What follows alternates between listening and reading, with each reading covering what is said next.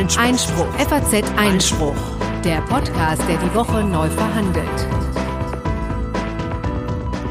Herzlich willkommen heute am 30. April zu Folge 71 des FAZ Einspruch Podcast, der wöchentliche Podcast für Justiz, Recht und Politik. Und am Mikrofon begrüßen Sie wie fast jede Woche Corinna Budras und Konstantin van Leiten. Hallo. Ja, und äh, wir sind ja richtig in Feierstimmung. Ähm, zum einen, äh, weil wir jetzt nach einwöchiger Pause wieder auf Sendung sind.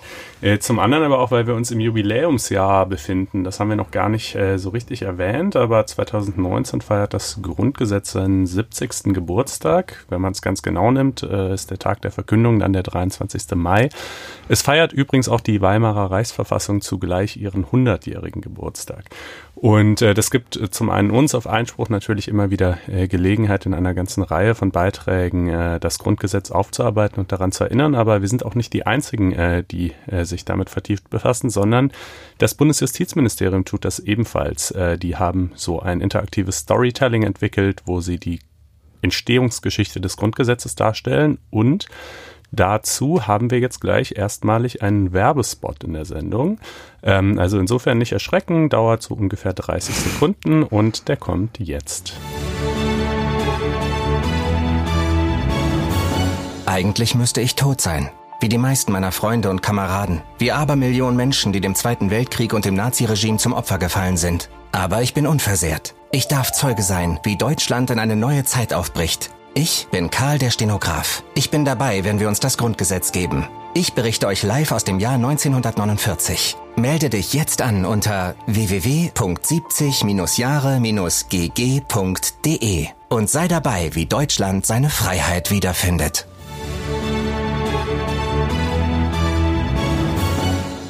Ja, und damit wieder herzlich willkommen zurück in der Sendung. Ähm, ich würde sagen, wir fangen einfach mit den Themen mit den an. Themen an. Genau, da In- spielt Werbung übrigens auch gleich eine intensive Rolle. Aber kommen erst mal zu den anderen Dingen. Richtig, genau. Wir haben erstmal einen kurzen Nachtrag äh, zum Thema Schlecker Strafverfahren. Äh, da hat der BGH jetzt nochmal ein Urteil gefällt.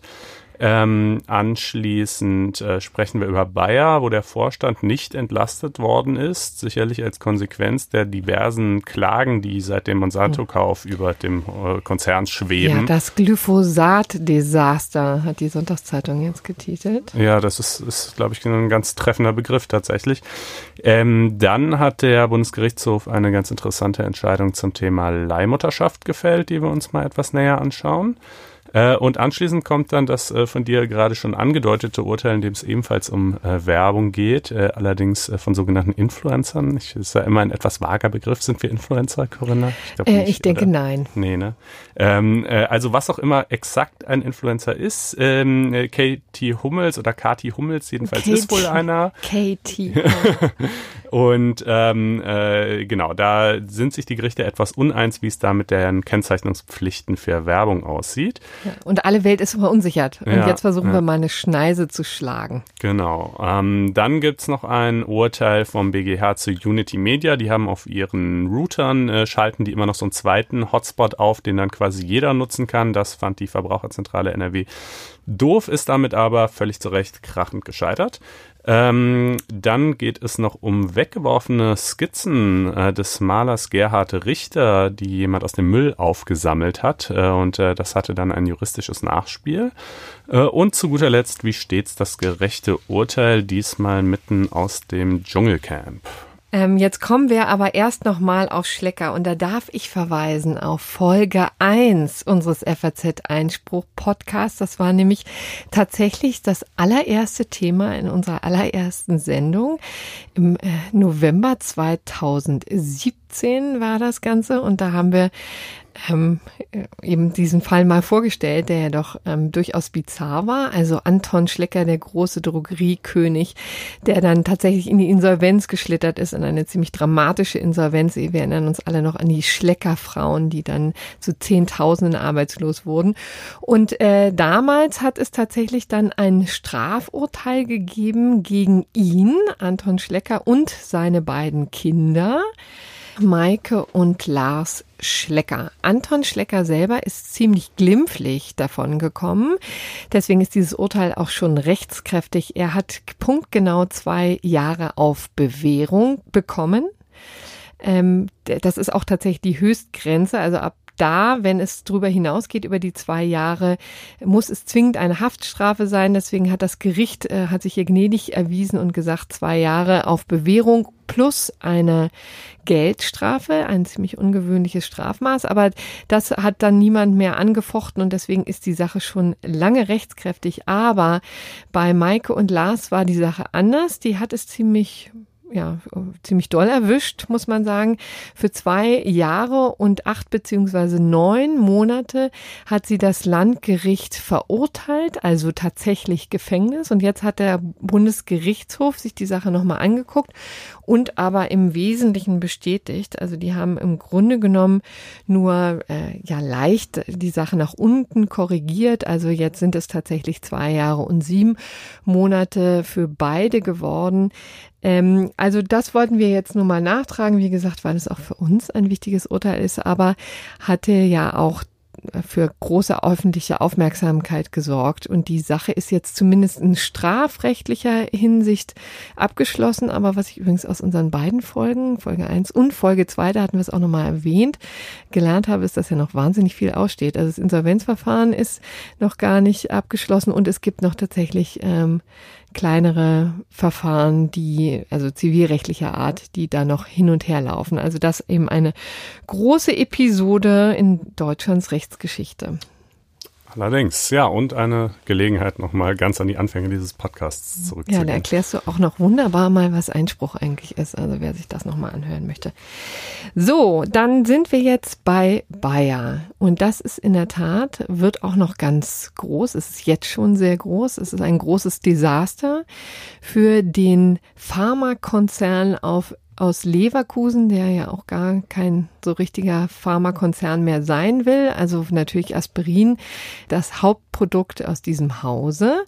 Aber Bayer versucht immer stärker in die Agrochemie reinzugehen. Äh, Finde ich immer wieder einen schönen Begriff und hat deswegen Monsanto gekauft im vergangenen Jahr. Und da kann man sagen, haben die sich ziemlich äh, den Ärger ins Haus geholt, denn Monsanto äh, ist eben der berühmte Glyphosat-Hersteller aus Amerika, sehr umstritten, also schon früher wegen auch diverser Geschäftspraktiken.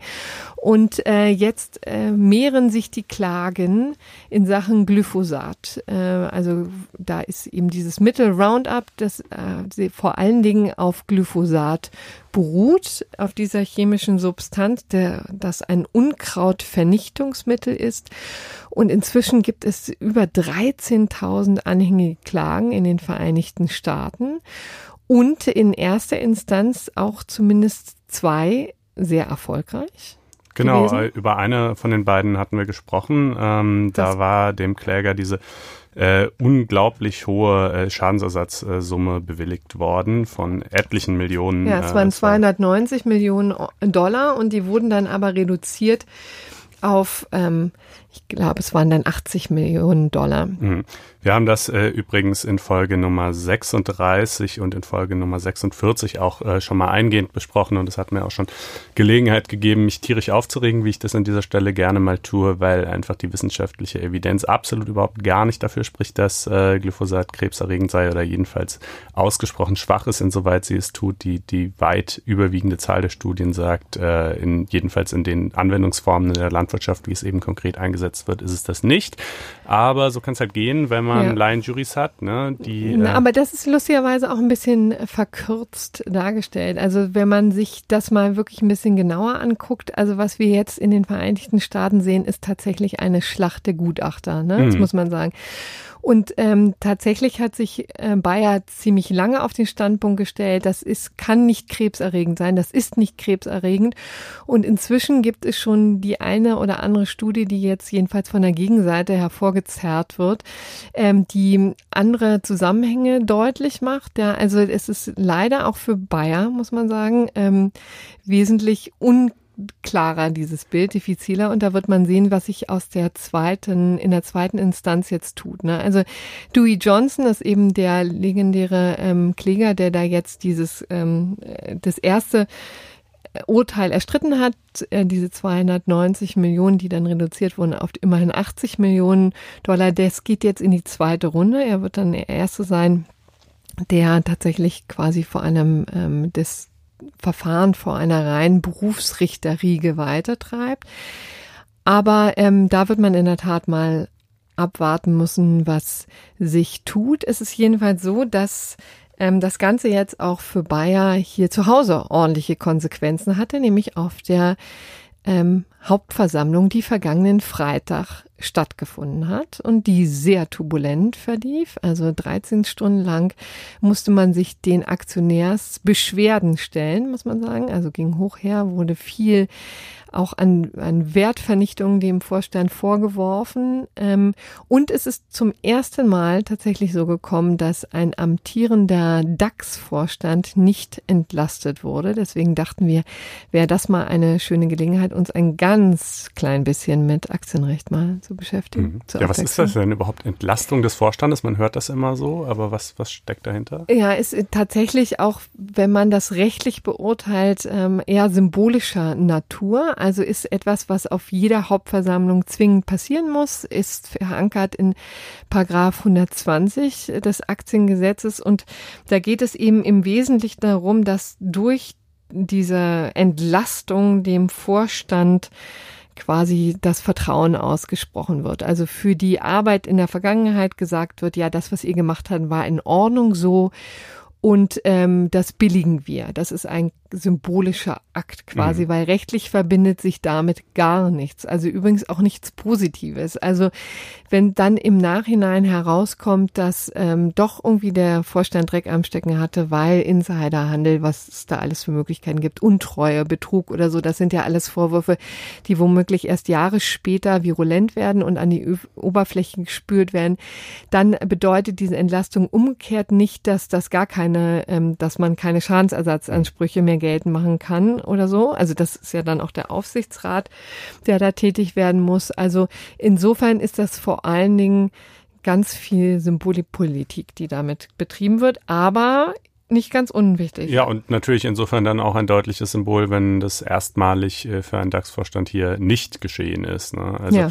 Äh, ja, war wirklich, ich meine, ist jetzt auch nicht so, als hätten wir uns Sancho erst seit äh, einem halben Jahr gegeben. Ähm, war schon wirklich unglückliches Timing für Bayern. Ne? Kaum, dass sie sie gekauft hatten, äh, ging das irgendwie los mit diesen äh, riesen Schadensersatzurteilen. Ja. Ähm, Wobei man auch sagen muss, dass sich das schon über Jahre so ein bisschen hinzog und andeutete das, und das ist jetzt ja natürlich immer die große Frage, ne, wie viel Schuld hat denn der Vorstand? Wie unsauber haben die geprüft bei mhm. der Due Diligence? Ne? Also das ist ja dann auch immer die die, ähm, die um, sehr umfassende Prüfung, die im Vorfeld ähm, jedes Mergers oder jeder Übernahme, hier war es ja eine Übernahme, ähm, durchgeführt ähm, werden muss, ne, werden die Bücher ganz genau geprüft und Risiken abgeschätzt und Risiken abgewogen, ja, und offensichtlich ja, man weiß jetzt natürlich immer noch nicht, was bei rumkommt, ne? Mhm. Aber tatsächlich ist es so, dass jedenfalls die Aktionäre den Vorstand erhebliche Vorwürfe machen, dem Aufsichtsrat übrigens auch. Und ähm, ja, denen vorwerfen, dass sie da vielleicht einfach zu waghalsig gewesen sind ne, mhm. bei der Übernahme. Gut, zählt natürlich wie immer die Ex-ante-Sicht. Also hätte man es damals wissen können, nicht äh, erweist es sich im Nachhinein als kluge Entscheidung.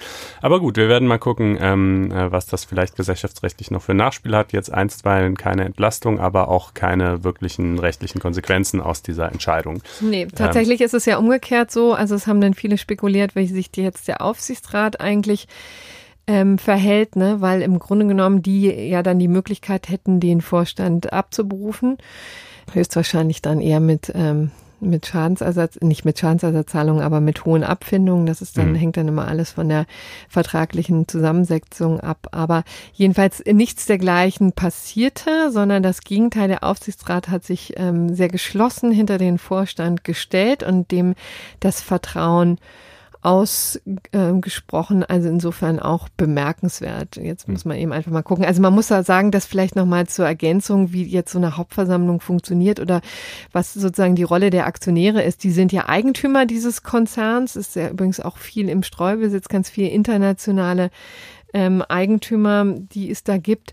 Und die haben, berufen den Aufsichtsrat, also man hat so ein, so ein interessantes Dreiecksverhältnis. Ne? Die berufen den Aufsichtsrat, ähm, wählen ihn, also da gibt's eben die direkte, ähm, die, die direkten Connex und der Aufsichtsrat ist dann derjenige, der den Vorstand bestellt. Also und deswegen ist auch der Grund, dass, ähm, darin liegt auch der Grund, dass jetzt die ähm, Aktionäre nicht direkt an den Vorstand ran können, sondern mhm. nur an den Aufsichtsrat. Das ist so als kleiner Hinweis. Ja, und wie es jetzt in Amerika weitergeht, muss man sehen. Also drei, über 13.000 Klagen ist natürlich eine Hausnummer. Wir haben jetzt zwei erste Runden hinter uns gebracht. Also wir nicht, sondern Bayer, äh, beziehungsweise eben Monsanto als Tochtergesellschaft. Ja. Und wie gesagt, in, im Fall von Dewey Johnson geht das jetzt schon in die zweite Runde. Aber man wird jetzt auch sehen, äh, wie sich die anderen Gerichte verhalten. Es wird zum Großteil übrigens in Kalifornien verhandelt. Mhm. In San Francisco. Gut, halten wir euch auf dem Laufenden, wie es da weitergeht.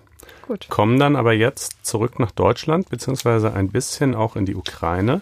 Denn äh, die Ukraine ist ja ein äh, beliebtes, ich will nicht sagen Urlaubsland, aber Zielland äh, von Leuten, äh, die eine Leihmutter suchen. Ja, also Leihmutterschaft. Ach, ist das so, ja? Ukraine? Ja, tatsächlich, weil es dort eben, naja, also zum einen, äh, ehrlich gesagt, so unschön das ist, es gibt halt einfach viele wirtschaftlich bedürftige Frauen, die das machen. Und es ist auch dort äh, anders als hier äh, gesetzlich anerkannt. Denn in Deutschland ist, ist die Leihmutterschaft verboten. Ähm, warum ist sie das? Man könnte ja erstmal denken, warum ist doch schön, wenn, wenn zwei Leuten halt ihr Kinderwunsch erfüllt wird und eine dritte Person dafür irgendwie bereit ist mitzuhelfen und dafür Geld kriegt. Naja, ähm, aus verschiedenen Gründen. Im Wesentlichen, weil man sagt, es, äh, es ist verletzt die Würde der Frau, die da als Leihmutter fungiert. Das ist ja nicht so wie Blutspenden für jemand anderes oder so, sondern äh, äh schwanger zu sein und ein Kind auszutragen, da, da geht ja nun ganz massiv was äh, in deinem Körper vor sich äh, ja. und Hormone werden ausgeschüttet und so weiter. Das kann ich dir aber sagen. Und, ja, das glaube ich gern. Und, und dann dieses Kind quasi entrissen zu bekommen. Also klar, die Leihmutter muss schon immer noch zustimmen und so. Es wird ihr jetzt nicht wirklich förmlich entrissen, aber, äh, aber sie ist natürlich in einem wirtschaftlichen Abhängigkeitsverhältnis und da, diese ganze Konstruktion wird halt hier einfach als unethisch bis Menschenwürde verletzend angesehen. Es hat natürlich auch ein paar Nachteile für das Kind. Es kann zum Beispiel nicht gestillt werden. Also gut, die Leihmutter, die könnte es natürlich stillen, aber üblicherweise läuft es so, dass es dann direkt zu den biologischen Eltern geht und da nicht die zu Frau den ja biologischen. nicht. Doch, zu den biologischen. Es ist ja ähm, die, doch, doch, also es wird ja die Eizelle der Frau, die eigentlich okay. sozusagen Mutter sein möchte, mit dem Sperma des Vaters quasi erstmal verbunden und dann einer anderen Frau der Leihmutter eingepflanzt. Okay. Also äh, die ja. in, in deren Bauch reift es zwar heran, aber es hat die Gene von den beiden Eltern, die eigentlich sozusagen die Eltern sein wollen. Ähm, und äh, gut, also wie gesagt, in Deutschland nicht erlaubt, in der Ukraine erlaubt. Das heißt, wenn dort dann in so einer Konstellation ein Kind zur Welt kommt, dann kann eine andere Frau hinkommen und sagen, ich möchte ins Geburtenregister als Mutter eingetragen werden. Die Leihmutter, die es tatsächlich zur Welt gebracht hat, muss natürlich zustimmen.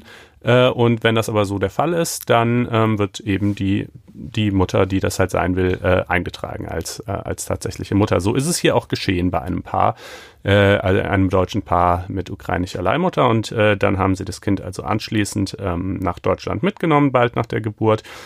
Und es zunächst auch hier mit den, mit den Unterlagen aus der Ukraine eben ähm, entsprechend sich als Eltern eintragen lassen. Und dann flog das Ganze aber etwas später auf. Also dann wurde, wurde den deutschen äh, Behörden ähm, irgendwie offenbar, äh, welche Konstellation hier dahinter steckte. Äh, und dann gab es einen Antrag zum Amtsgericht, dass die äh, Eintragung der Mutterschaft geändert werden solle, dahingehend, dass eben die ukrainische Frau als Mutter eingetragen wird. Und äh, dieser Rechtsstreit ging dann durch die Instanzen bis hoch zum BGH, äh, der nun entschieden hat, ja, tatsächlich, die ukrainische Frau muss als Mutter eingetragen werden. Aber um das deutlich zu machen, das Kind ist bei den Eltern geblieben, In Deutschland. bei den biologischen, und es ging darum, ob sie quasi automatisch äh, Mutter wird, also Genau. die Frau, oder ob sie es adoptieren muss. Ja, ne? da, das ist dann der, da, dazu kommen wir gleich noch, das ist dann der Trick, äh, den man äh, noch ziehen kann quasi. Ähm, zunächst mal, der BGH hat halt gesagt, entscheidend ist die Frage, nach welchem Recht sich das hier richtet. Wenn es sich nach ukrainischem Recht richten würde, nach ukrainischem Abstammungsrecht, dann wäre es in Ordnung, dass die beiden Deutschen äh, Eltern sind, denn wie gesagt, in der Ukraine ist das quasi ein legitimes, äh, rechtlich anerkanntes Konstrukt so.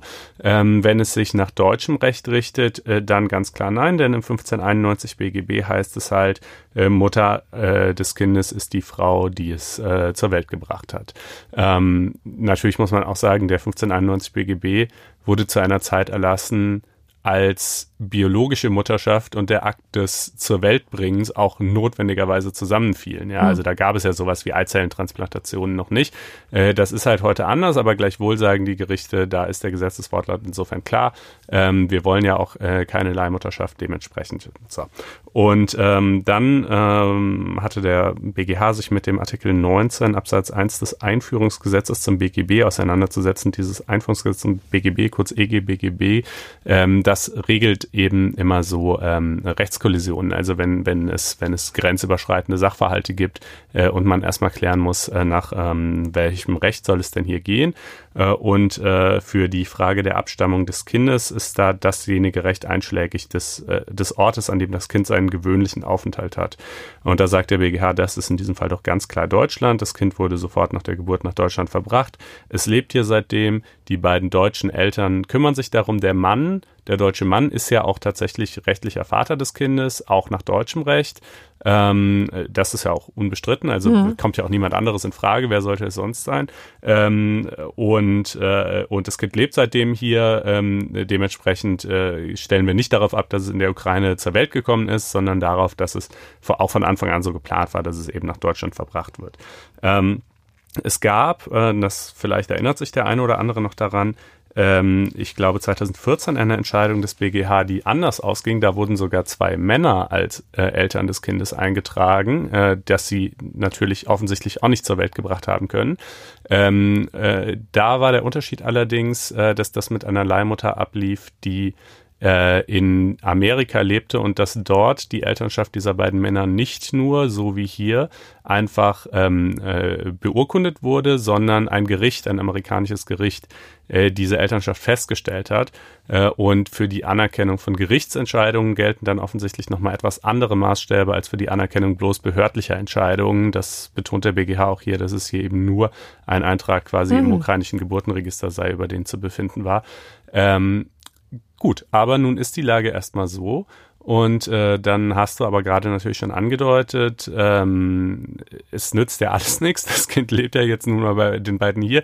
Die, die Frau in der Ukraine will es im Zweifelsfall auch gar nicht haben. Die Mutter hier will es nicht hergeben oder die Frau hier will es nicht hergeben. Äh, und äh, es ist doch auch irgendwie einfach unsinnig, wenn diese Frau, also äh, man, man kann sich zwar aus, aus Sicht des deutschen Gesetzgebers, der deutschen Gerichte ärgern, dass diese Umgehung irgendwie funktioniert. Aber da werden ja nun mal tatsächlich Tatsachen geschaffen auf eine gewisse Art. Ähm, äh, und äh, dann gibt es eben tatsächlich doch einen Weg für diese Frau, äh, Mutter zu werden, nämlich durch Adoption des Kindes. Und äh, auch dazu gibt es natürlich verschiedene Gerichtsentscheidungen und gab es auch tatsächlich eine Entscheidung gerade im März dieses Jahres vom Oberlandesgericht Frankfurt, die ganz interessant ist. Ähm, denn nach 1741 BGB Absatz 1 Satz 1 ist Adoption zulässig, wenn sie dem Kindeswohl dient und zu erwarten ist, dass zwischen den adoptierenden Eltern und dem Kind eine Eltern-Kind-Beziehung sich entwickeln wird. ähm, nach 1741 Absatz 1 Satz 2 ist sie nur dann zusätzlich, wenn sie für das Kindeswohl erforderlich ist, also etwas strengerer Maßstab. Und das gilt dann, wenn zuvor eine gesetzes- oder sittenwidrige Vermittlung oder Verbringung des Kindes zum Zweck der Annahme vorausgegangen ist. Und äh, in diesem Fall, den eben im März das Oberlandesgericht Frankfurt entschieden hat, auch das war so eine klassische Leihmutterkonstellation, ähnlich wie hier, ähm, äh, war dann eben die Frage, gilt jetzt der leichtere oder der strengere Maßstab? Das Oberlandesgericht äh, Frankfurt sagte, es gilt der leichtere Maßstab. Mit äh, Vermittlung oder Verbringung, Gesetze oder sittenwidrige Vermittlung oder Verbringung des Kindes sei eher so echte Fälle von Menschenhandel gemeint. Also Hm. wirklich ein, ein Kind wird seinen, seinen biologischen Eltern in einem anderen Land entrissen, äh, damit irgendwelche reichen Westler das quasi hier adoptieren. Äh, aber das ist ja nicht die Konstellation bei der Leihmutterschaft. Ähm, Und äh, das Oberlandesgericht Frankfurt, und das äh, fand ich eigentlich noch das überzeugendere Argument, ähm, äh, sagt eben, naja, äh, es darf eben die, die, die gesetzliche Ächtung der Leihmutterschaft, die wir in Deutschland haben, darf auch nicht zulasten des Kindes gehen, das dafür auch nichts kann. Und regelmäßig in diesen Konstellationen wird es dann eben für das Kind schon das Beste sein, äh, dass es von den deutschen Eltern adoptiert äh, wird. Äh, denn die sind ja die, die es von Anfang an haben wollten und die Leihmutter will es regelmäßig nicht haben. Äh, und äh, es ist einfach niemandem damit geholfen, wenn wir uns dagegen irgendwie sperren. Auch wenn wir damit natürlich indirekt die Tür öffnen zu genau dem Modell, das der deutsche Gesetzgeber eigentlich verbieten will. Ähm, aber äh, da gibt's halt keinen besseren Weg, beziehungsweise wenn man das irgendwie machen wollte, dann müsste man es eben nochmal ganz anders machen. Dann könnte man ja beispielsweise einen Bußgeldtatbestand oder sogar einen mhm. Straftatbestand äh, einführen, um, um ähm, äh, dagegen die Eltern vorzugehen. Aber die Entscheidung der Adoption, die betrifft ja eben regel oder immer nicht nur die Eltern, sondern auch das Kind. Und, äh, und äh, da wird man sagen müssen, in der Regel dient es dem Kindeswohl so auch hier, äh, wenn es dann eben von den deutschen Eltern adoptiert werden kann. Und beim BGH war jetzt auch die Frage, ob man das sozusagen die Adoption umgehen kann oder, oder vermeiden kann und durch die wesentlich einfachere Eintragung quasi ersetzen kann. Genau, mhm. beim BGH, die hatten das ja zunächst so gedeichselt, dass sie einfach direkt als Eltern ja. äh, eingetragen wurden ins Geburtenregister, zunächst in der Ukraine und dann mit den ukrainischen Unterlagen auch in Deutschland. Äh, und da, dieser Weg ist eben versperrt, ähm, aber der Weg über die Adoption bleibt offen. Und der Weg über die Anerkennung eines, eines ausländischen Gerichtsurteils, würde ich annehmen, bleibt auch offen. Also wenn man äh, das dort nicht nur einfach so hm. beurkunden lässt, sondern da noch ein Verfahren vorausgeht. Ähm, aber ja. Aber interessant, in der Tat schon. Der Vater ist der natürliche, biologische Vater mhm. und auch der eingetragene und auch quasi nicht adoptierende Vater. Ja. Aber die Mutter ist sozusagen auch die biologische Mutter, wie du mhm. so schön erklärt hast, genetisch. Also mhm ebenfalls mit dem Kind verbunden, aber sie muss adoptieren. Ja, ja, also bei, bei Vätern ist das ja traditionell immer so, ne? Wenn eine Frau ein Kind zur Welt bringt, gut, wenn sie mit einem Mann verheiratet ist, dann wird gesetzlich vermutet, dass er der Vater ist. Wenn sie nicht verheiratet ist, dann ist es auch in Deutschland ja so, ähm, äh, dass man äh, dann als Mann hingehen muss und erklären muss, ich bin der Vater und die Frau muss auch erklären, yo, der ist der Vater äh, und dann wird er eingetragen. Das liegt halt einfach so in der Natur äh, der Biologie, dass man ja halt nicht notwendigerweise weiß, wer der Vater des Kindes ist. Bei der Mutter des Kindes äh, wusste man es bis vor äh, wenigen Jahren ähm, natürlich auch automatisch, halt eben immer die Frau, die es äh, zur Welt bringt und dass das jetzt überhaupt, dass sich jetzt überhaupt die Frage stellt, dass jemand anderes die biologische Mutter sein könnte als die, die es zur Welt bringt, das ist natürlich natürlich eine sehr neue Entwicklung. Ähm, aber da geht der deutsche Gesetzgeber halt nicht den Schritt mit, dass er sagt, okay, dann machen wir es jetzt genauso wie beim Vater. Da kann jetzt irgendeine Frau herkommen und sagen, ach nee, war übrigens meine Eizelle, ähm, äh, sondern da bleibt es eben die, die äh, Mutter, die's, äh, die Frau, die es zur Welt gebracht hat. Ähm, weil man die Leihmutterschaft eigentlich gerade nicht äh, haben möchte. Wird das eigentlich diskutiert mit der Leihmutterschaft? Die Frage, ob wir das irgendwann mal hier verankern oder ist der Konsens? Ähm, also diskutiert wird es schon, aber es wird äh, auf absehbare Zeit nicht kommen. Es gibt einen äh, Reformentwurf für alle möglichen Dinge im äh, Familienrecht, der auch in Teilen manche Sachen zumindest so ein bisschen öffnen und liberalisieren soll. Aber auch der steht ganz klar zum Verbot äh, der Leihmutterschaft äh, in Deutschland. Also das wird äh, innerdeutsch nicht funktionieren. Das führt natürlich zu genau der Art von, von äh, ja, eben Leihmutterschaftstourismus, wie wir ihn hier jetzt auch ähm, erleben. Ähm, aber ja, ich glaube, innerdeutsch wird das sobald äh, nicht äh, legalisiert werden. Okay. Gut, dann kommen wir jetzt hier zu einem leichteren Thema, mhm. denn es geht um Influencer und die Aufregung, die sich in diesem Zusammenhang immer mal wieder stellt, weil jetzt tatsächlich wir eine ganze Serie von Gerichtsverfahren sehen äh, gegen diese Influencer, also gegen äh, schöne Menschen, die sich auf Instagram und wo auch immer Facebook ins, äh, inszenieren und die Klamotten vorstellen, äh, die das Make-up vorstellen, die Möbel vorstellen, die sie mit ihren Geschäftspartnern, äh, die sie von ihren Geschäftspartnern zur Verfügung gestellt bekommen und das dann sozusagen besprechen. Ja. Mhm. Und das ist schon ein äh, ja, ein Werbezweig, der seit Jahren floriert, aber rechtlich immer noch ja, ziemlich unausgegoren ist. Also stellen sich viele offene Fragen. Ich habe übrigens gestern an dieser Stelle, sei das erwähnt, mit Nico Kuhlmann mich da länger drüber unterhalten. Das ist eben ein Anwalt der Kanzlei Hogan Lovells, der da sehr rege ist und der mir noch ein paar Fragen äh, dazu beantwortet hat. Äh, ich sage das jetzt hier mal so ähm, ein mit verbunden mit einem herzlichen Dank. Äh, mhm. Dass sozusagen einige Informationen von dieser recht neuen Materie ich eben von ihm jetzt habe. So, und äh, da gab es gestern einen ziemlich spektakulären Fall. Kati Hummels, du hast es schon erwähnt, eben die Frau von Mats Hummels, äh, den Bayern-Spieler die schon seit geraumer Zeit eben vor allen Dingen auf Instagram Sachen postet und die auch jetzt vor Gericht, na, ich weiß nicht, ob man sagen kann, gezerrt wurde, aber jedenfalls auch ähm, quasi in die Abmahnwelle geraten ist, die sich da jetzt äh, vielfach ähm, durch das Land rollt, durch die Influencer-Szene ähm, die Bahn bricht. Und da ist es eben so, dass, ähm, dass der, hier geht es konkret um den äh, Verein für soziale Werbung. Das ist eben ein Verein, in dem auch Verlage zum Beispiel ähm, und andere Unternehmen organisiert sind und die darauf achten, dass sozusagen in Sachen Werbung alles ähm,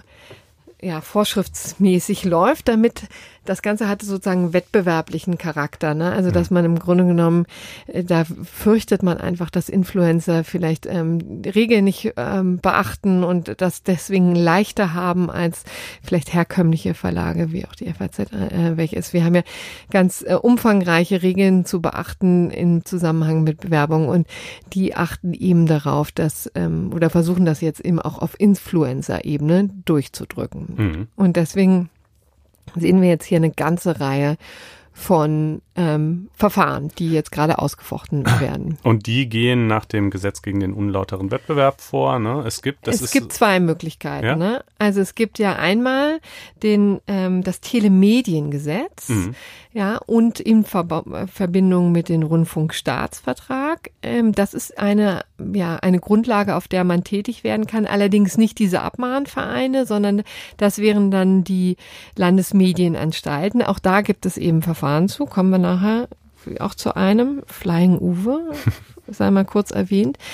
Ähm, aber der gängigere Weg, den wir jetzt immer häufiger sehen, ist eben tatsächlich, dass die Abmahnvereine, dass Wettbewerber tätig werden und die werden dann meist auf Basis vom ähm, Gesetz gegen den unlauteren Wettbewerb eben mhm. tätig. Ne? Da geht's eben vor allen Dingen um Paragraph 5a Absatz 6 des Gesetzes gegen den unlauteren Wettbewerb. Also und beide Normen, also sowohl das Telemediengesetz als auch der, ähm, das Gesetz gegen den unlauteren Wettbewerb, das Wettbewerbsrecht gehen ihm gegen Schleichwerbung vor. Ne? Also mhm. im Grunde genommen verkappte Werbung, die als solche nicht offen dargelegt wird, nicht offen angezeigt wird, so wie wir es vielleicht auch äh, in der Zeitung zum Beispiel machen müssen, wenn aus der aus dem Zusammenhang nicht deutlich wird, dass es hier um eine Werbeanzeige geht, muss eben deutlich ste drüber stehen Werbung. Mhm. Ähm, das sind dann eben die Konstellationen, in denen diese beiden Normen tätig werden. Also mhm. es geht, wir haben hier es immer mit der Schleichwerbung zu tun. Ja. Und jetzt kommen wir mal zu dem Fall von Kathi Hummels. Da könnte man sagen, das war ein ziemlicher Durchbruch. Jetzt, so wurde er auch gefeiert. Denn Kathi Hummels wurde freigesprochen. Freigesprochen? Wie so, ja, wie so viele. Das habe ich, diese Formulierung habe ich gestern häufiger gehört. Das ist natürlich totaler Quatsch. Ja, das sei hier an dieser Stelle mal deutlich gesagt. Das ist eben, Freispruch gibt es natürlich nur äh, in Sachen im Strafverfahren. Mhm. Aber die Klage gegen sie wurde selbst, abgewiesen. Ja, einfach. genau. Hier ist es eben so trivial, dass die Klage gegen sie abgewiesen wurde. Ähm, und zwar, ähm, ja, aus die Begründung war einfach ähm, ziemlich interessant. Vielleicht erklären wir nochmal, worum es geht. Äh, das Interessante ist nämlich, dass sie hier Kleidungsstücke auf Instagram vorgestellt hatte, ähm, und ein Kuscheltier von Steif, die hatte sie selbst bezahlt. Ja, mhm. also das den äh, Steif ähm, Elefanten hatte sie bekommen, geschenkt bekommen, beziehungsweise ihren Sohn, der diente in dem konkreten Foto auch dazu, den, ähm, den Sohn quasi das Gesicht zu verdecken. Ja, mhm. deswegen mhm. hat sie den da so reingehalten. Deswegen war auch äh, das ziemlich gut zu erkennen. Und die anderen Klamotten, die sie getragen hat, äh, waren eben selbst gekauft. Das mhm. war so ein Punkt. Und sie hat sich auf den Standpunkt gestellt, na, wenn ich die selbst gekauft habe und quasi keine Geschäftsbeziehung mit dem mal keine Werbebeziehung mit dem Geschäftspartner habe, mit dem jeweiligen Unternehmen, das diese äh, Kleidung herstellt, dann äh, ist das auch keine Werbung, ja. Der Verein hatte sie trotzdem abgemahnt und es ging eben einfach äh, darum, jetzt zu klären, also hat sie durch diese Posts eben Schleichwerbung begann. Das Interessante ist eben, dass man sich das auch so vorstellen muss, ähm, dass hier auf Instagram sind ja eben vor allen Dingen diese Fotos dann zu sehen, ja, und ähm, es funktionierte so, dass wenn man draufgeklickt hat, war erstmal der Name zu sehen von dem jeweiligen Unternehmen, das die Kleidung hergestellt hatte. Und dann beim zweiten Klick ist man auch direkt auf den Instagram-Account dieses Unternehmens gekommen. Ja, also man hatte sozusagen eine direkte Verbindung zu dem Unternehmen. Und das war eben etwas, was ähm, hier auch bei der Abmahnung eine große Rolle spielt. Die haben eben gesagt, ist uns scheißegal, ob du das selber bezahlt hast oder ob das Werbung ist. Das kann der, ähm, der Kunde, also beziehungsweise die, die Fans können das nicht unterscheiden, ja, und deswegen können hier der Verbraucher irregeführt werden und das war sozusagen die ganze, ja, oder wesentlicher Bestandteil der Begründung für die Klage. Ja, und sie wiederum sagt äh, natürlich, ähm, also nur weil ich mitunter auch bezahlte Werbung mache, kann es mir doch nicht äh, verboten sein, ähm, auch einfach privat Sachen zu empfehlen, die ich gut finde, beziehungsweise kann ich auch nicht verpflichtet dazu sein, auch diese äh, in Anführungsstrichen privaten Empfehlungen als Werbung zu kennzeichnen. Im Gegenteil, mir würde ja sogar Ärger drohen, wenn ich das täte, denn dann könnten ja die Hersteller dieser Unternehmen äh, sagen, Moment mal, du tust so, als hättest du einen Werbevertrag mit uns, den du gar nicht hast. Äh, und das ist jetzt vielleicht, wäre jetzt, würde man als Hersteller im Fall von Kathi Hummels jetzt vielleicht noch als schmeichelhaft empfinden, aber das kann ja auch für kleinere Influencer gelten. Äh, wenn ich jetzt irgendwie gerade erst anfange als solche und dann äh, quasi Chanel und, äh, und äh, sonstige ähm, hochwertige Marken da vorstelle und das so aussehen lasse, als sei als Werbung, obwohl es eigentlich nur meine eigenen Empfehlungen sind. Ist das nicht auch irgendwie komisch? Ähm, das waren so ein bisschen die, die Argumente der Beklagten eben, ähm, warum, warum diese Posts nicht als Werbung gekennzeichnet werden müssen. Genau. Und das Gericht hat jetzt eben ihr doch in weiten Teilen Recht gegeben, aber die Begründung war ziemlich bemerkenswert. Ähm, also sie haben eben übrigens festgestellt, also das ist auch eine geschäftliche Tätigkeit. Ja, mhm. also das ähm, ist jetzt auch nicht gar keine Einzelfallentscheidung. Das ähm, stellen Landgerichte Land auf, Land ab stets so fest oder immer wieder so fest, dass es eben eine geschäftliche Tätigkeit ist. Dieser Instagram-Account wird eben betrieben zum, zur Imagepflege, ja, um, um sich als Werbe-Ikone da zu installieren ins Gespräch zu bringen. Und interessanterweise bei Influencern ist das auch vielleicht ein bisschen anders als in unserem Business. Wir leben ja auch von Werbung.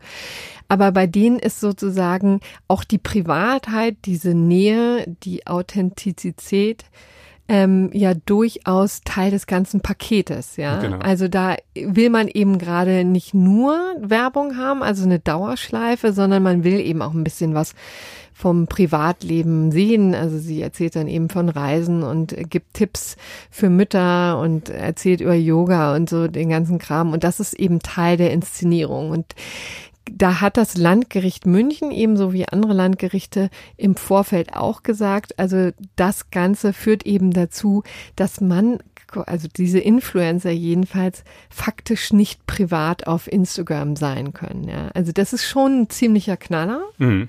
Und ja, niemand könne ernstlich annehmen, äh, dass er da quasi, dass äh, Kathi Hummels äh, knapp 500.000 Freunde hätte, denn ungefähr so viele Leute sind auf Instagram mit ihr befreundet oder folgen ihr oder wie auch immer das dort heißt, sondern jedem sei klar, was die Natur dieses Verhältnisses äh, sei. Ja, aber, und jetzt kommen wir zu dem großen Aber, was hier Kathi Hummels geholfen hat, ist eben einfach die Tatsache, dass das für jeden erkennbar ist. So hat es jedenfalls das Gericht gesehen. Also jeder Depp, der auf diesen Instagram-Account ähm, geht, weiß, dass es hier um einen Influencer geht, eine Influencerin geht, die, dass die Werbung anpreist und niemand kann überrascht sein. Mhm. Das ist insofern interessant, als dass das Landgericht Karlsruhe das in einem vergleichbaren Fall zumindest teilweise so gesehen hat. Der betraf Pamela Reif. Und auch hier hat eben das Landgericht Karlsruhe gesagt, ähm, ja, hier ähm, ist die Dame grundsätzlich geschäftlich unterwegs. Also so was wie Privatheit gibt es für die nicht. Aber die sind zu einem ganz anderen Schluss gekommen. Die haben gesagt, naja, dann muss er aber auch wirklich alles kennzeichnen. Mhm. Ja, dann muss sie deutlich machen, dass alles quasi Werbung ist.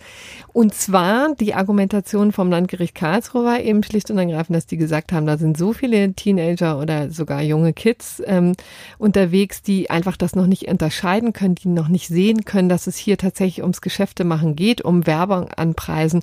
Und da sei es wichtig, deutlich zu machen, dass es diese Abgrenzung gibt. Das war, wie gesagt, im Landgericht Hummel Hummels, Landgericht Hummels, war das genau das Gegenteil. Ne? Die haben auch gesagt, privat ähm, ist, ähm, ist sie nicht, aber München hat eben gesagt, dass die fehlende Privatheit nicht zwingend dazu führt, dass alles gekennzeichnet werden muss, wenn wie hier deutlich wird, ähm, dass ähm, dass das eben eine rein geschäftliche Werbetätigkeit sozusagen ist. Die haben sich übrigens explizit abgegrenzt zu Karlsruhe, denn das Landgericht München hat auch auf diese Entscheidung verwiesen, hat gesagt, na ja, hier haben wir es mit einer anderen Klientel zu tun. Hier sind vor allen Dingen Mütter, ja, die in, äh, die dieser Influencerin folgen, die vielleicht ähnliche Interesse haben, die sich das genau angucken und vielleicht sich da ein bisschen Inspiration erhoffen. Und deswegen können wir von dieser Klientel davon ausgehen, dass sie ähm, dass sie das Ganze verstehen. Und was wirklich ganz hübsch war in diesem Urteil, das äh, kann man vielleicht nochmal hier vorlesen, weil das auch durchaus selbstkritisch äh, quasi die, die, die Rolle der Richter gegenüber sozialen Medien kommentiert. Die sagten nämlich, hinzu kommt, dass nach eigenen Erfahrungen der Kammermitglieder gerade Kinder und Jugendliche sehr wohl und zum Teil sogar noch eher als ältere Mitglieder von Zivilkammern darüber informiert sind und Bescheid wissen, dass Influencer und Blogger ihre Tätigkeit nicht aus reiner Menschenliebe oder aus Spaß durchführen. So sondern dass es sich um einen sehr lukrativen Beruf handelt. Also die haben das äh, ähnlich gesehen, aber schlicht und ergreifend anders bewertet. Und jetzt muss man eben sagen, jetzt weiß man als Influencer wahrscheinlich gar nicht mehr, was man eigentlich machen soll. Ja, allerdings, also das wird irgendwann der BGH klären müssen. Ne? Das geht letztlich, äh, ist die Krux, dass eben im UWG nur so schwammige Begriffe wie geschäftliche Handlung stehen und die Rechtsprechung das dann auch nicht sehr hilfreich mit einer Erklärung wie, wenn es objektiv den, der Absatzförderung dient, äh, konkretisiert ähm, und äh, ja, man, man da eben einfach noch so ganz keine ganz klaren Maßstäbe für diese neuen Medien entwickelt hat. Äh, es gibt jetzt teilweise auch sicherlich Influencer, die es übertreiben und dann alles äh, irgendwie ähm, äh, Werbehinweise dranhängen, vorsichtshalber, um nur bloß nicht abgemahnt zu werden. Ich habe neulich auch, äh, und das fand ich ganz interessant, weil ich in dem Kontext noch überhaupt nicht darüber nachgedacht hatte, ähm, ob das eigentlich auch uns betreffen könnte. Da war nämlich eine Debatte auf Twitter auf einmal, ob eigentlich, wenn Journalisten Artikel zu Medien posten, äh, möglicherweise Artikel, die hinter einer Paywall stehen, äh, ob sie das dann eigentlich auch als Werbung kennzeichnen müssten. Also wenn du oder ich jetzt auf Twitter äh, an ein paar tausend Leute irgendwie schreiben, hey, hier super Text in der FAZ, hm. ähm, Link dazu und, äh, und der am besten noch hinter der Paywall steht oder sogar wenn nicht, also selbst wenn er nicht hinter der Paywall steht, ist es ja trotzdem für einen Verlag irgendwie vorteilhaft, dass Leute auf die Seite kommen. Äh, ist es nicht auch eine geschäftliche Handlung, die der Absatzförderung dient? Ähm, da kommt man dann nämlich tatsächlich in ganz diffizile ähm, Abgrenzungsfragen rein. Ich hab, hätte auf Anhieb habe ich gedacht, nein, im Leben nicht. Also äh, das, das erschiene mir irgendwie als totale Überkennzeichnung, erscheint es mir auch weiterhin. Äh, aber durch diese relativ schwammige Definition im Gesetz und eben irgendwie die neuen Medien, die da alle möglichen neuen Verbreitungsformen eröffnet haben, äh, hart das noch ein wenig der Klärung. Ja, und zwar wirklich echt dringend. Also was ich übrigens an diesem Landgericht München Urteil auch ein bisschen zu kritisieren hätte, wäre auch deren Umgang mit dem sogenannten blauen Haken und die mhm, Tatsache, stimmt. dass ähm, die im Grunde genommen davon ausgehen, dass sobald ein Account ein einen blauen Haken hat, ist er automatisch kommerziell. Das war deren Argumentation. Ja, also einen blauen Haken und so und so viel äh, zigtausend, zehntausend oder hunderttausende in diesem Fall Follower, dann sei ja klar, dass man zu dieser Person kein persönliche Beziehung hat als Follower, sondern dass die eben eine Plattform bedient. Mhm. Ähm, Aber nun gibt es eben auch viele Politiker, auch durchaus Kollegen mit blauen Auch Journalisten Haken. Ja, teilweise. Also insofern fänd ich, ja. fand ich das also sozusagen das auch als sehr Kriterium finde ich auch nicht ja. so überzeugend, muss ich sagen.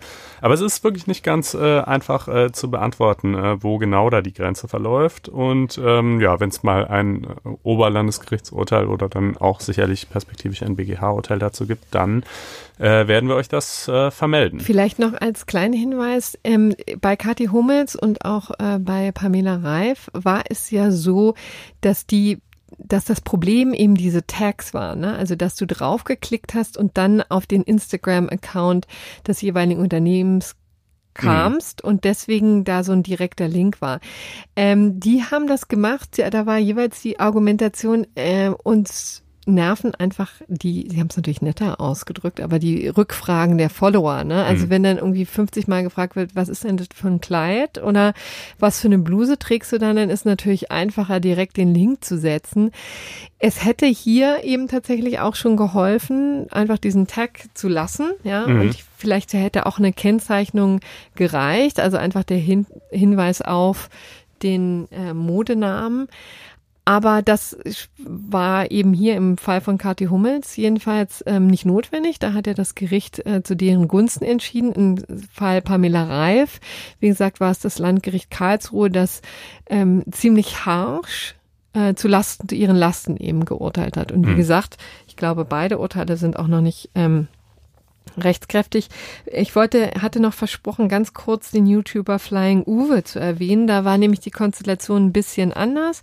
Da ging, war es tatsächlich die Landesmedienanstalt, die gegen ihn vorgegangen ist. Und da war eben auch ähm, die, ich weiß jetzt, muss jetzt offen gestehen, ich kenne weder diesen Mann noch weiß, weiß was er. Irgendwas mit Fitness, glaube ich. Genau. Und der hat, glaube ich, eigene Produkte äh, beworben, aber das äh, auch das jedenfalls halt nicht hinreichend gekennzeichnet. Und die Landesmedienanstalt verhängt halt Bußgelder. Genau. Also kann das tun und Richtig. hat das auch in diesem Fall. Und getan, das waren ne? mehr als 10.000 Euro. Also insofern schon ordentlich. Und da das ging auch zu seinen Lasten. Mhm. Auch da könnte es eben sein, dass das ähm, nicht so bleibt. Aber diese Gemengelage ist im Moment tatsächlich ein bisschen unbefriedigend, muss man sagen, bis sich der Bundesgerichtshof dazu geäußert hat. Braucht man, braucht es noch eine Weile und dann wäre schön, wenn es klare Maßgaben gäbe, ne? was mhm. man denn zu kennzeichnen hätte und was nicht und so weiter und so fort. Okay. Ja, nun kommen wir aber zu einem anderen Urteil, das äh, sehr befriedigend ist, äh, für mich jedenfalls, äh, vom BGH zu Unity Media. Ähm, was für ein Sachverhalt liegt davor? Unity Media bietet seit 2016 einen Service namens Wi-Fi Spot an. Das funktioniert so, dass die ihren Kunden, die bei ihnen Internetvertrag abschließen, einen Router zuschicken. Mit dem Router betreibt man zum einen halt sein persönliches WLAN zu Hause und dieser Router macht aber auch noch ein zweites WLAN auf, das ist getrennt von deinem eigenen. Und ähm, wenn du selber Unity Media Kunde bist, dann kannst du dich online für diesen Service registrieren. Äh, und dann kriegst du so, glaube ich, einen Benutzernamen und ein Passwort. Und mit diesem Nutzernamen und Passwort kannst du dich dann in jedes von diesen Wi-Fi-Spot-Netzwerken einloggen. Das heißt, du gehst irgendwo in Frankfurt durch die Straße, stehst neben einer Privatwohnung, da drin steht irgendein Router und der macht halt noch ein zweites WLAN auf, in das du dich, wenn du selber Unity Media Kunde bist, mit deinem Handy einloggen kannst. Und äh, das ist ja eigentlich, finde ich, eine ausgesprochen praktische Idee, gerade in einem Land wie Deutschland, was eine sehr schlechte Abdeckung mit WLANs hat und ähm, äh, in dem auch leider das Handynetz manchmal nicht ganz so super ist, wie man es sich wünschen würde. Und äh, wenn man halt diese Router ja schließlich sowieso irgendwie den Kunden zur Verfügung stellt, dann ist es doch total naheliegend, dass die einfach noch ein zweites WLAN aufmachen, anstatt dass man dafür irgendwie nochmal eigene Router irgendwo bereitstellen würde oder so. Ähm, also ein praktisches Modell, das nur Gewinner kennt und das ist natürlich auch genau der Grund, warum es der Verbraucherzentrale NRW, äh, der großen Fortschrittsverhinderungsanstalt, ein Dorn im Auge ist. Ja, die Verbraucherzentrale NRW ist uns allen noch bestens bekannt äh, aus ihrem Vorgehen gegen die Amazon Dash Buttons und ungefähr genauso sinnfrei äh, haben sie sich auch hier betätigt, indem sie nämlich gesagt haben, Das ginge alles überhaupt gar nicht. Namentlich sei es ein Verstoß gegen Paragraph 7 Absatz 1 des Gesetzes gegen den unlauteren Wettbewerb. Da haben wir es schon wieder und stelle eine Belästigung der Verbraucher dar. Eine Belästigung der Verbraucher. Wer wird da, sag nochmal genau, wer die, belästigt wird. Also die Kunden, du zum Beispiel als Unity Media Kunde, äh, der einen Router hat und dieser Router macht ungefragt ein zweites WLAN auf. Und Moment, ist das ähm, ist das notgedrungen so? Also kann man sich für die eine oder auch für eine andere Variante entscheiden? Oder ist das immer diese, die, dieser Connex mit einem zweiten offenen WLAN? Ja, also großzügigerweise gesteht die Verbraucherzentrale NRW den Kunden zu, dass wenn sie explizit zustimmen und das vertraglich so fixiert wäre, dann ähm, wäre es in Ordnung, ihrer Ansicht nach. Aber äh, was nicht in Ordnung sei, ist, dass die, dass quasi standardmäßig dieses zweite WLAN einfach eröffnet wird und du als Kunde widersprechen musst. Das kannst du allerdings. Also du kannst jederzeit sagen, Unity Media, ich will nicht, äh, dass äh, ihr das ähm, hier auf meinem Router noch ein zweites WLAN aufmacht äh, und dann ähm, geht's auch wieder zu. Üb Aber wer, da ja. sind wahrscheinlich offene Fragen. Also tatsächlich, wenn mit diesem offenen WLAN was passiert, in diesen Konstellationen haben wir es ja öfter mal gehabt mit diesem, mit, mit illegalen Filmen, die dann runtergeladen wird. Also wenn tatsächlich Leute von außen kommen, dieses offene WLAN nutzen für kriminelle Handlungen, wer ist dann dran?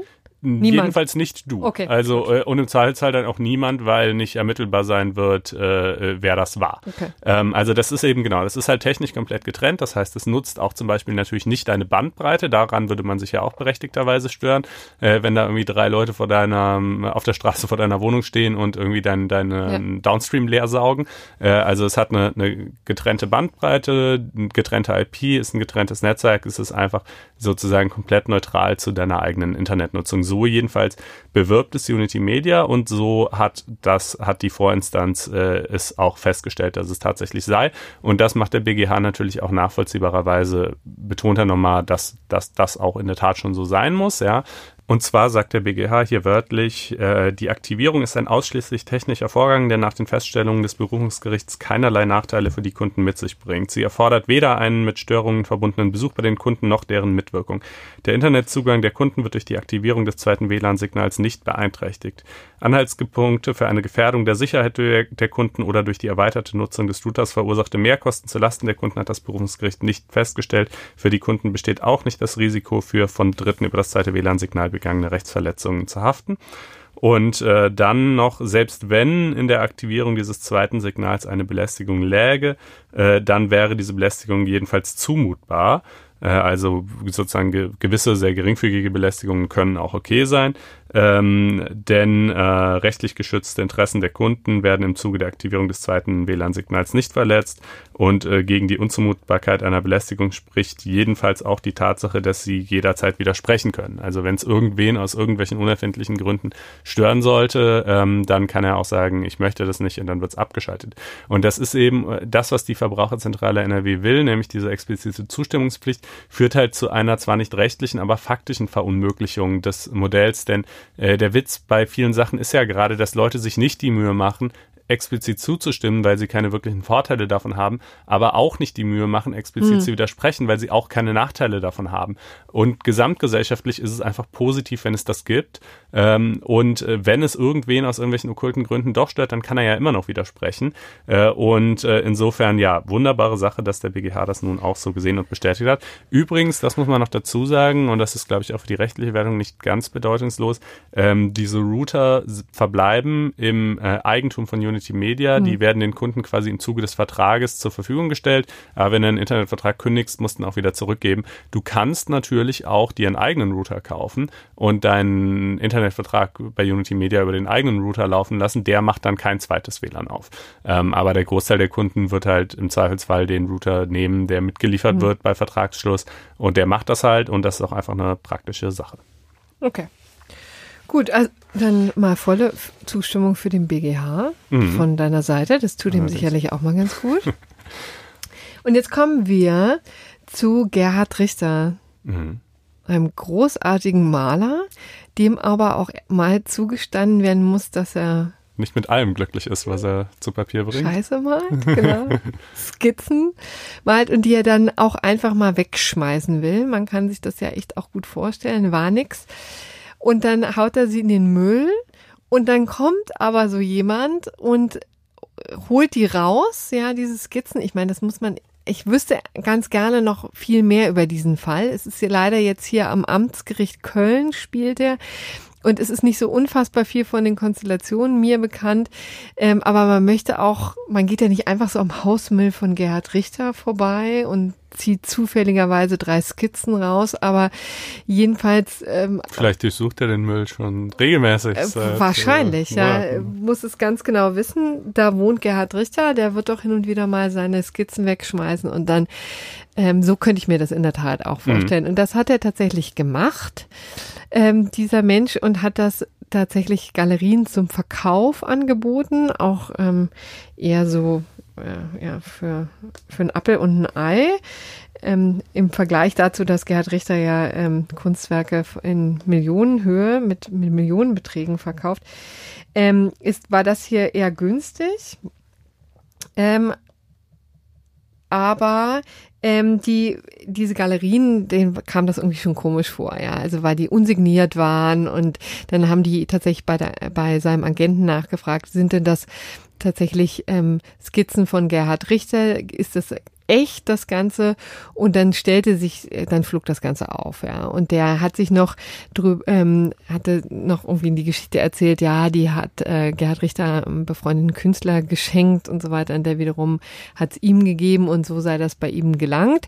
Und das stimmte alles vorne und hinten nicht. Tatsächlich hat er sie aus dem Hausmüll geklaut. Er hatte dann vor Gericht noch eine dritte Version geliefert, nämlich dass die, ähm, dass ein Strom gekommen sei und die ähm, Skizzen über über den äh, über, über die Straße gefegt hätte so und mhm. daraufhin seien sie ihm äh, in den Schoß gefallen ja. Ähm, das alles hat ihm nicht geholfen denn das Ganze gab tatsächlich ein ähm, Straf hier ist jetzt äh, tatsächlich geht es um einen strafrechtlichen Tatbestand nämlich um den Diebstahl. Das war also ein Strafverfahren das gegen diesen Mann äh, gelaufen ist und er wurde jetzt verknackt zu einer Geldstrafe und muss jetzt 3150 Euro zahlen insgesamt. Das sind 90 Tagessätze zu je 35 Euro. Und ähm, weil die eben ganz klar gesagt haben, das ist Diebstahl. Also Gerhard Richter hat äh, eben dem Entsorgungsbetrieb äh, die Skizzen zum Zwecke der Entsorgung übereignet. Das ist sozusagen die Konstellation, ja. Also keine Aufgabe, sondern eben einfach ähm, der Auftrag, das Ganze wegzuschaffen. Und deswegen ähm, waren diese Gegenstände keineswegs herrenlos, sondern gehörten ihm eben noch, so lange bis das eben abgeholt wird. Und de, da kommt eben ein Diebstahl nach 2, 42 StGB hier eben in Betracht. So, und das äh, hätte jetzt auch übrigens ein gerechtes Urteil sein können, weil ich finde auch, ein Maler muss mal die Möglichkeit haben, seine Sachen einfach nur wegzuschmeißen, ohne dass irgendjemand ähm, da Geld draus, Kapital draus schlagen kann. Übrigens äh, fand ich auch ganz interessant, es, äh, die Skizzen wurden dann begutachtet, ja. Und die Frage war ja auch, haben die überhaupt einen Wert, ja? Und äh, so eine unfertige Skizze von äh, Gerhard Richter äh, kostet tatsächlich, hat einen Wert von 60.000 Euro. Oh, nicht übel. Ja, mal so sowas möchte ich auch mal eben in den Müll schmeißen können. Ja, ich finde es ja immer, also ich finde es natürlich auch richtig, dass man äh, als Künstler verhindern kann, dass die eigenen Werke ungewollt in, in Zirkulation kommen, wobei ich fände, das müsste man dann im Zweifelsfall ja auch irgendwie zivilrechtlich noch durchsetzen können. Ähm, dass das strafbar ist, dass, dass es als Diebstahl gilt, den Müll wegzunehmen, das finde ich insgesamt eben in manchen Konstellationen zumindest nicht so glücklich, Stichwort Containern. Ähm, aber hier äh, kann ich ja. äh, damit, glaube ich, auch d'accord gehen. Aber jetzt kommen wir zum endgültigen gerechten Urteil, genau. was ja kein richtiges Urteil ist, sondern eher eine Entscheidung, mhm. oder? Ja, Erzähl doch, in dem, Fall, in dem Fall ist es tatsächlich auch ja. ein Urteil. Ähm, es äh, betrifft die Mutter von Natalie Volk. Natalie Volk, äh, wer sie nicht kennt, ist so ein deutsches Starlet, die ähm, in der Castingshow Germany's Next Topmodel äh, mitgemacht hat und dann 2016 auch äh, beim Dschungelcamp. Und ihre Mutter ist äh, Mathelehrerin an einem Gymnasium in Niedersachsen. Und äh, dann hat sie also 2016, als ihre Tochter für den Dreh vom Dschungelcamp in Australien war, äh, drei Wochen Sonderurlaub beantragt, äh, weil ich glaube, auch in den Verträgen mit RTL drinsteht, dass die Eltern der Teilnehmer halt auch irgendwie interviewt werden sollen und da sein sollen und so. Ähm, und äh, diese drei Wochen Sonderurlaub wurden ihr nicht äh, gewährt. Äh, als Lehrer in der Regel ähm, kann man ja schließlich nur während der Schulferien verreisen und sie sollte da irgendwie die Abiturienten auch auf ihre äh, bald bevorstehenden Prüfungen vorbereiten. Hat die Schule gesagt, das geht natürlich nicht, dass du hier einfach drei Wochen weg bist. Und dann hat sie sich ein Attest äh, ausstellen lassen, wegen Depressionen angeblich. Äh, und ist eben gleichwohl äh, nach Australien geflogen und hat dort tatsächlich auch Interviews gegeben. Äh, und das alles wurde dann auch in der Sendung ausgestrahlt. Und da hätte man sich schon irgendwie denken können, äh, dass das möglicherweise nicht so funktionieren kann, denn Leute sehen diese Sendung ja zu meinem großen Erstaunen tatsächlich. und äh, und irgendjemand, irgendein Schüler oder Eltern oder wer auch immer hat es dann auch gesehen äh, und hat äh, das äh, zum einen der Schule zur Kenntnis gebracht und äh, zum anderen auch Anzeige erstattet.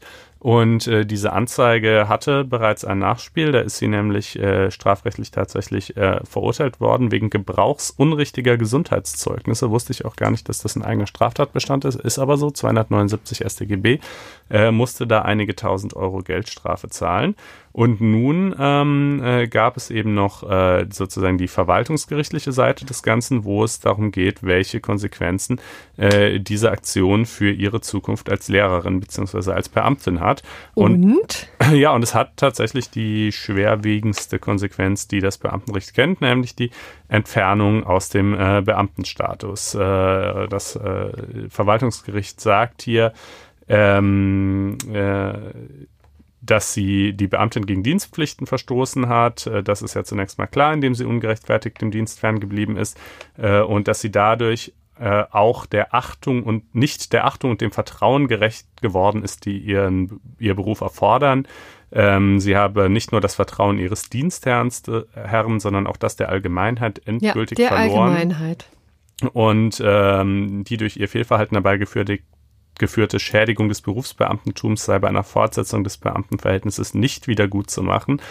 Ähm, insbesondere sei es dann auch noch so gewesen, dass sie nicht nur äh, diese, diese äh, ja durchaus recht planmäßige Aktion äh, eiskalt äh, durchgezogen hat, sondern äh, anschließend 2017 ebenfalls gegen die Weisung des Dienstherrn äh, dann auch noch ein Fernsehinterview gegeben hat zu dem Ganzen.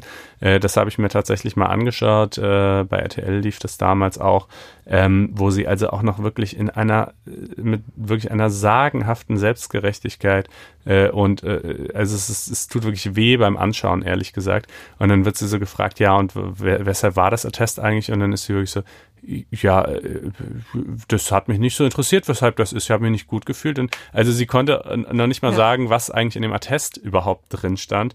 Äh, und ähm, naja, gut, jedenfalls long story short, ich äh, fände ja ohnehin, äh, ist auch eigentlich ganz angebracht, einfach bei Teilnahme im Dschungelcamp generell den Beamtenstatus ah, zu entziehen. Das ist ohne, auch hochinteressant. Oder überhaupt, oder das als Kündigungsgrund? Ja, fände ich, fände ich absolut äh, probat, würde ich, würde ich, würde ich mitgehen. Ähm, äh, aber gut, das, das äh, soweit äh, wollte das VG hier nicht gehen, aber jedenfalls, äh, wenn man sich dann eben krank schreiben lässt, obwohl man es gar nicht ist, dann schon. Und äh, ja, das äh, fungiert als gerechtes Urteil diese Woche. Ja, rundet die Woche auch schön ab, genau. wie ich finde. Und Komm. dann kommen wir jetzt nur dazu, ja, uns zu bedanken. Und genau, ich selbst bin kommende Woche schon wieder im Urlaub, aber es wird wohl der Kollege Markus Jung wieder einspringen. Und äh, ja, euch höre ich dann in zwei Wochen wieder, kommende Woche, also mit Corinna und Markus Jung. Macht's gut. Bis, Bis dahin. Tschüss. Ciao.